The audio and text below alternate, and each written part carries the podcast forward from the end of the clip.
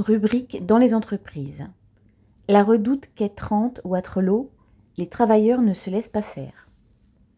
À la redoute quai 30 de Waterloo, dans le nord, l'usine de préparation des commandes, la direction avait instauré, à cause de la pandémie, une heure de battement entre les équipes du matin et de l'après-midi, soit une réduction de 10 minutes du temps de travail.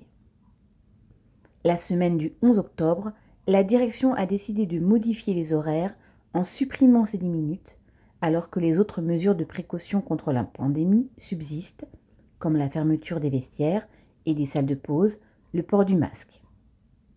D'après une étude, il serait possible de nettoyer les postes entre les équipes en 40 minutes au lieu d'une heure. Or, les travailleurs sous-traitants de GSF sont toujours le même nombre et avaient déjà du mal à nettoyer en une heure. Cherchez l'erreur.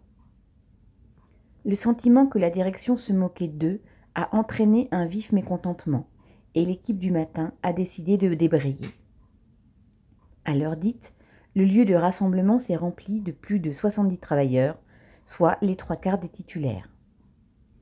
Des chefs en service commandé répétaient comme des perroquets les mêmes aberrations. Insatisfaits de ces élucubrations, les travailleurs ont attendu que les représentants de la direction redescendent des bureaux. Ils ont alors vidé leur sac. Assez des plannings mal faits qui démolissent la santé, décadence, dépression. Une grande majorité des titulaires de l'équipe d'après-midi a suivi.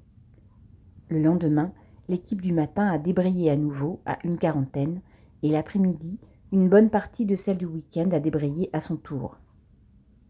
Même si la direction n'a pas reculé, les travailleurs étaient contents d'avoir montré qu'ils ne sont pas dupes du double langage d'une direction au service de la famille des Moulins Ouzé, ses propriétaires majoritaires de la Redoute, qui a dégagé en 2020 plus de 40 millions d'euros de profit, correspondant LO.